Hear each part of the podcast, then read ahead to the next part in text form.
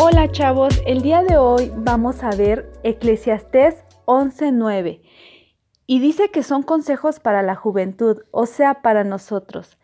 Dice esta escritura, alégrate joven en tu juventud y tome placer tu corazón en los días de tu adolescencia y anda en los caminos de tu corazón y en la vista de tus ojos, pero sabes que sobre todas estas cosas te juzgará Dios Aquí vemos que hay dos consejos que parecen estar en conflicto.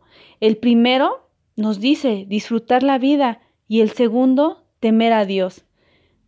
El peligro está en intentar disfrutar la vida haciendo cosas que ofenden al Señor. Quien así se comporta se destruye a sí mismo y pierde tanto la felicidad como a Dios.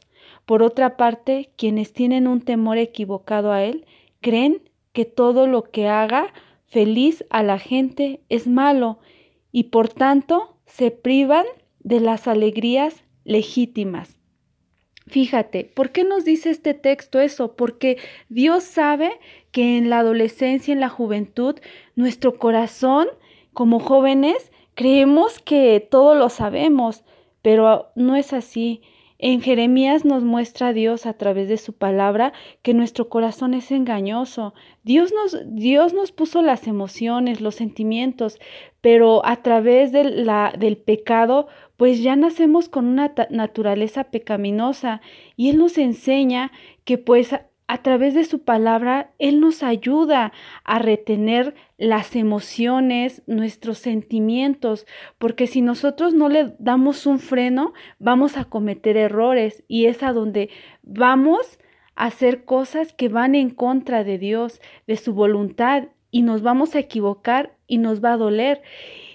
Y fíjate, cuando nosotros todo lo que hagamos bueno o malo, nosotros en su momento le vamos a entregar cuentas a Dios. Entonces es muy importante que día a día nosotros acudamos el consejo, al consejo de Dios que es su palabra.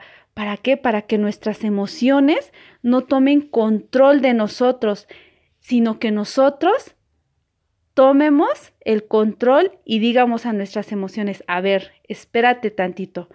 Yo yo te controlo a ti, no tú a mí.